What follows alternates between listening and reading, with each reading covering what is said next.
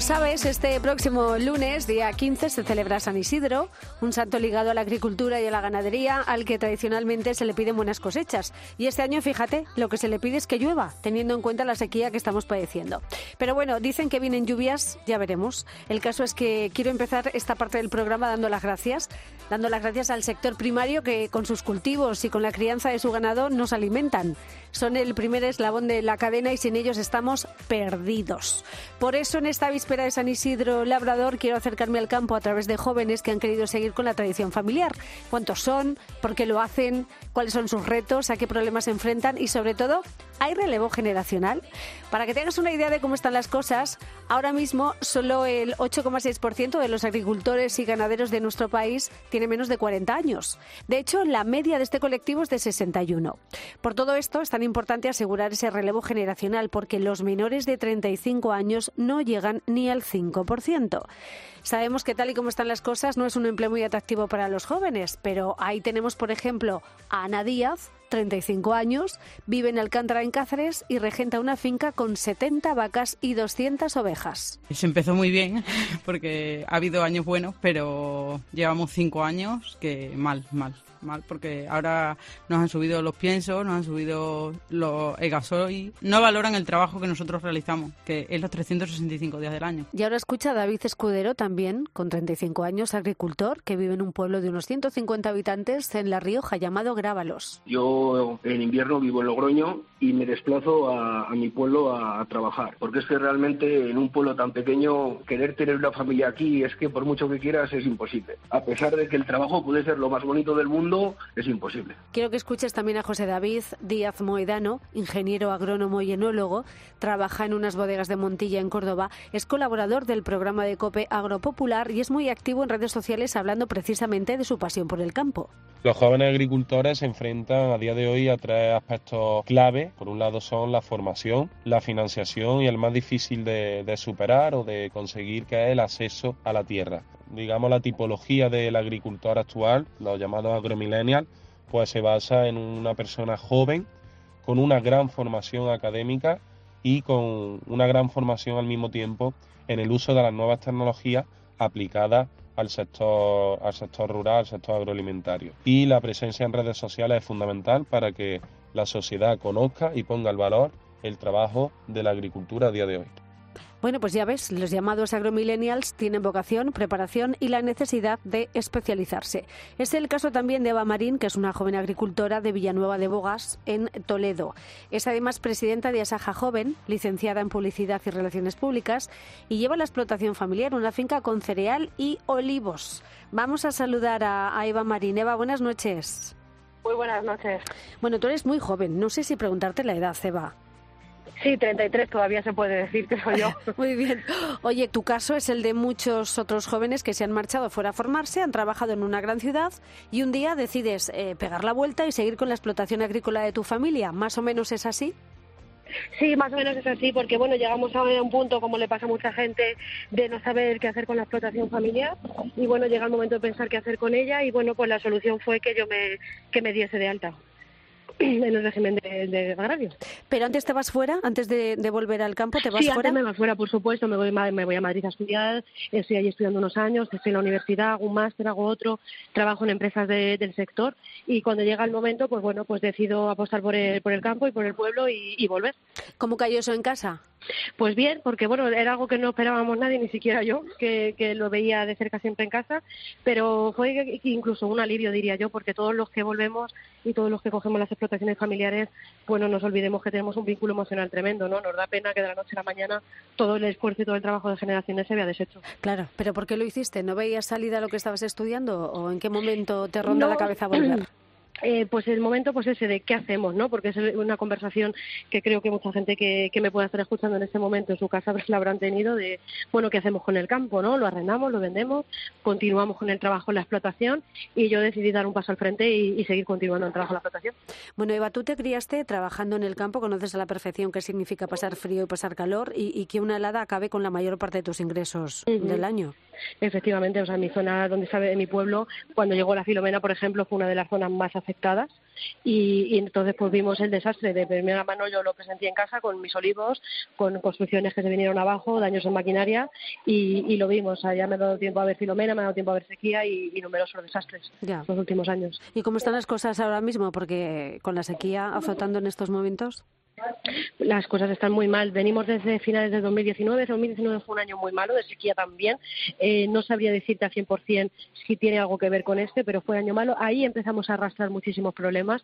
De hecho, nos empezamos a manifestar todos en 2020. Nos pilló la pandemia, que también nos, eh, nos afectó mucho a, la agricultura y a la ganadería. Y luego hemos sufrido el aumento de, costes de todo tipo, de fertilizantes, de gasoil, eh, de, cualquier cosa, de hierro, de cosas que necesitamos a diario para hacer nuestro trabajo.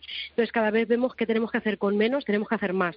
Y la verdad que está siendo realmente complicado. Y ya este año, para rematar la sequía, pues está siendo un panorama desolador. Esto no creo que no puedo emplear otro tipo de palabra. Ya, ¿y qué pedís en estos momentos a las administraciones? ¿Cómo se podía ayudar al campo?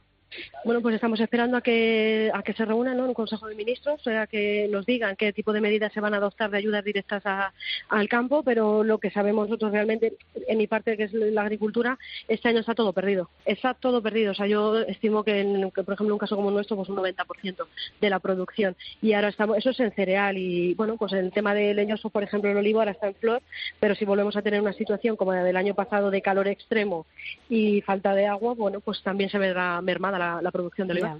Oye, ¿por ser mujer lo has tenido más difícil o no? Eh, pues mm, no me atrevería a decir que sí, porque creo que realmente lo he tenido difícil por ser joven, por emprender en un, en un sector que no era para nada el mío y creo que como cualquier persona que de repente se encuentra con un trabajo que tiene que sacar adelante y necesita y necesita poderlo sacar adelante sí o sí, porque de ella depende su familia y, y muchas otras cosas. Es verdad que yo como mujer, pues ya no por mujer, porque quizás por mi físico, por lo que sea, tengo una serie de limitaciones, no, no tengo una fuerza horrible ahí para levantar grandes pesos y hacer grandes cosas, pero como tampoco podría haberme dedicado a otra profesión, pero creo que poniéndole ganas y forzándote yo a día de hoy nunca he tenido problemas ni falta de respeto ni nada, todo lo mm. contrario. Siempre me he sentido muy apoyada por mis compañeros hombres, sobre todo por los más mayores. Qué bueno. Eh, se calcula que en la próxima década seis de cada diez agricultores se van a jubilar y se necesitan al menos 200.000 trabajadores para cubrir puestos. ¿Tú esto cómo lo ves? ¿Lo ves fácil? Lo veo realmente complicado porque ya eh, este año, por ejemplo, no voy a hablar ya de, otros, llevamos años sufriendo las, problemáticas de, la mano de obra en el sector, cuando cada vez que hay campaña de aceituna, de oliva, o sea, de vendimia, siempre tenemos problemas para encontrar personal. Y con el tema del relevo generacional es muy complicado porque realmente, eh, antes creo que comentabas que la edad media es de 61 años, yo me atrevería incluso a decir que es más, más. todavía, ¿no? Por, por ver a la gente que tengo a mi alrededor. Y realmente, pues bueno, es muy complicado que exista un relevo generacional, primero porque el campo nadie lo quiere, somos muy pocas las personas que decidimos dar un paso al frente y lo hacemos realmente convencidas de que esto es lo que queremos y teniendo un panorama de rentabilidad nula, podríamos decir en años como este o de comidos por servido, como suele decirse en otros años, pues tampoco creo que es el sector más atractivo del mundo para que venga la gente joven a emprender. ¿Tú crees que se podría innovar algo en la agricultura para cambiar un poquito esto? ¿Para que los jóvenes se interesen más o no? Sí, se podrían adoptar pues muchas medidas, ¿no? De, pues premiar de manera fiscal a las personas que nos vamos a los pueblos, eh, ayudarnos un poco más a, los jóvenes que nos, eh, que nos incorporamos, porque en cada comunidad autónoma es de manera diferente, pero sobre todo cuando se trata de innovaciones, de implantación de tecnología, aunque nosotros tengamos ese conocimiento y esa formación, porque creo sinceramente que cada vez el agricultor joven o agricultora está más formado que, la generación anterior, lo que necesitamos es liquidez para eh, implantar todo ese tipo de mejoras en las explotaciones. Y ahora mismo nos está resultando prácticamente imposible. lo que antes amortizabas en tres años, por ejemplo, ahora lo amortizas 10, 15. Sí, sí, sí. Vamos, que el mejor reclamo es que el campo sea rentable, sin duda, claro, y se ponga en marcha de una vez pues eh, un plan de choque contundente, una respuesta coordinada que tenga en cuenta todos los sectores que participan en el campo y le demos un giro a todo esto, porque eh, fíjate, incluso la agricultura y la ganadería podrían ser una especie de ganchos para evitar la despoblación en las zonas rurales. Efectivamente, porque al final si tú eres agricultor o ganadero es que estás pegado a la explotación e intentas vivir lo más cerca posible porque siempre sufre algún problema, siempre algo y a todos nos viene mejor eh, a nivel trabajo poder estar cerca de y vives en el pueblo debido a ello y vives en el pueblo, haces uso de los servicios del pueblo y estás en tu zona, en tu comarca, con tu gente. Eso sí que sería un gran fijador de población, pero yo entiendo que a veces, eh, más que una profesión, la agricultura y la ganadería, yo me atrevería a definirlo como un estilo de vida. Entonces tú aceptas todo lo, que tienes a tu alrededor, con sus limitaciones, con sus cosas, con su no tengo una guardería, no tengo una tienda, no la quiero comprar algo, tiene que coger un coche y desplazarme 60 kilómetros. Es así. Entonces, pues eh, todos está claro que no podemos tener un ave en la puerta, pero que el panorama debería reformularse de alguna manera para que se viese más o menos equilibrado, ¿no? Porque al final nosotros en un pueblo tenemos el mismo gasto en luz, por ejemplo, que en una ciudad, o el mismo gasto en gasoil, no sé cómo decirlo, de alguna manera incentivar que, que, aparte de que nos quedemos, que, o sea, aparte de que decíamos dar el paso y quedarnos, quedarnos para siempre. Desde luego, y dar ese paso hoy en día es un acto heroico, tan y como están las cosas. De todas formas, que los jóvenes os quedéis en el pueblo y decidáis emprender o mantener el negocio familiar, esto crea empleo en las zonas rurales y, por lo tanto, riqueza. Así que enhorabuena, Eva, por, por este empuje. Que vaya todo bien, que consigamos revertir esta situación y muchísima suerte con el negocio, Eva.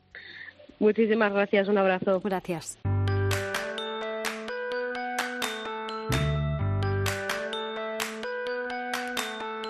Bueno, hasta ahora, como siempre, voy a charlar un ratito con nuestra filósofa de cabecera, Josefa Ros Velasco, autora del libro La enfermedad del aburrimiento. Josefa, buenísimas noches.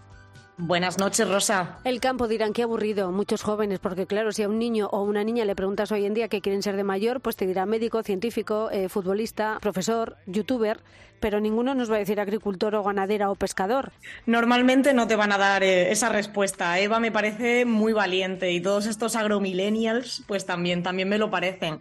Y es extraño, a pesar de que todos los que trabajamos más en la ciudad, en, otros sectores que no son el sector primario, tenemos siempre como esa pequeña nostalgia de decir, si todo me falla, mm, me lío la manta a la cabeza y me voy al campo y me busco la vida de una forma más tranquila. Pero desde luego que no es con lo que uno eh, empieza, ¿no? No es el punto de partida. Y yo pienso que esto, Rosa, tiene que ver también mucho con un aspecto cultural. Y se trata de que cuando somos niños, nuestros padres tampoco nos guían por ese camino. Los padres intentan pues transmitirnos esa cultura del esfuerzo para que la enfoquemos en formarnos, estudiar y conseguir un trabajo que sea más cómodo. Además, hablamos pues de padres, abuelos que han trabajado en ese sector primario, que saben de las dificultades en que incurre este trabajar en este sector y entonces como que nos han proyectado un camino distinto. Y los jóvenes, bueno, pues hemos crecido con esa idea de voy a formarme y voy a conseguir un trabajo cómodo. Y si es de funcionario ya, mejor que mejor. ¿A cuántos nos han dicho de pequeños, tú, hijo mío, estudia para que no te veas en el campo como yo, ¿no? Eso es, entonces es muy difícil que una persona joven como, bueno, joven, que una persona en los 35 años como es mi caso, bueno, pues haya tenido en, un momento pasado esa proyección de decir, ah, pues esta es una opción. Directamente es que eh, en tu horizonte de posibilidades ni siquiera existe, ni siquiera te lo planteas, porque te han transmitido la idea de que es algo, oye, eh, no solo que está menos valorado a nivel social, sino que es un trabajo muy duro, que vas a tener que sacrificarte para ganar un salario muy justo. Es cierto. Y eso no es atractivo. Es cierto, que genera una incertidumbre económica muy grande y luego más allá de lo económico hay una gran falta de reconocimiento a nivel social. Es un estilo de vida muy poco atractivo, pero el campo sin gente se va a morir, esa es la realidad y no sé de qué forma podemos revertir esa situación porque es necesario contar con mayores apoyos para asegurar el futuro con la incorporación de los jóvenes. Como hablábamos mm. con Eva, eso pasa por hacer el campo rentable y estamos años luz de esa situación. Completamente. Y además, Eva tenía razón también en algo que, mencionaba, y es que eh, donde se desarrolla la actividad agrícola eh, es en el entorno rural. Esto significa que, bueno, pues estás más aislado de donde está todo el bullicio, donde está la cultura, más actividades, más opciones de ocio. Claro, por eso decía que Eva es muy valiente, porque ya habiendo salido, ha decidido retornar. Quizás si no has llegado a salir nunca, tus expectativas en cuanto a la recepción de estímulos son distintas. Entonces, una de las partes muy importantes es que en las zonas en las que realmente se está produciendo esta actividad sean atractivas para las personas jóvenes. Es que incluso aunque no hayas llegado a salir, ya te has criado ¿no? en una cultura de la tecnología, de las redes. Entonces, esto, esto lo vas a demandar de alguna manera si ves que el resto de la gente, oye, tiene una vida mucho más interesante que la tuya, menos aburrida, como bien decías, tú también vas a querer esto. Y al final reniegas de vivir en el campo porque no tienes toda esa oferta a tu, a tu disposición. Pues es un gran dilema que tenemos eh, delante y que requerirá pues de, de, mucho, de darle muchas vueltas y de cambios a nivel social, a nivel económico, porque tenemos que sacar el campo adelante. Es que no nos queda otra si queremos comer. Esto es así. Al menos ahora la cuestión de eh, revivir un poquito las zonas rurales, está en el centro del, diálogo, del diálogo político, que ya es bastante, es, bastante, y es el comienzo. Desde luego es el comienzo. De un largo camino, sin duda, pero bueno, el comienzo. Josefa Ros Velasco, filósofa de cabecera y autora del libro de la enfermedad del aburrimiento. Gracias, guapa, y hasta la semana que viene. Hasta la semana que viene veremos a ver si no nos vamos a vivir al campo, como decía la canción. Mira, con que llueva, de momento, vamos por partes, ¿eh? Con que llueva yo me doy por satisfecha. Fíjate lo que te Poco digo. a poco. adiós, Josefa. Poco a poco. Un abrazo. Adiós, adiós. sun equals fun. Yes, sun equals fun.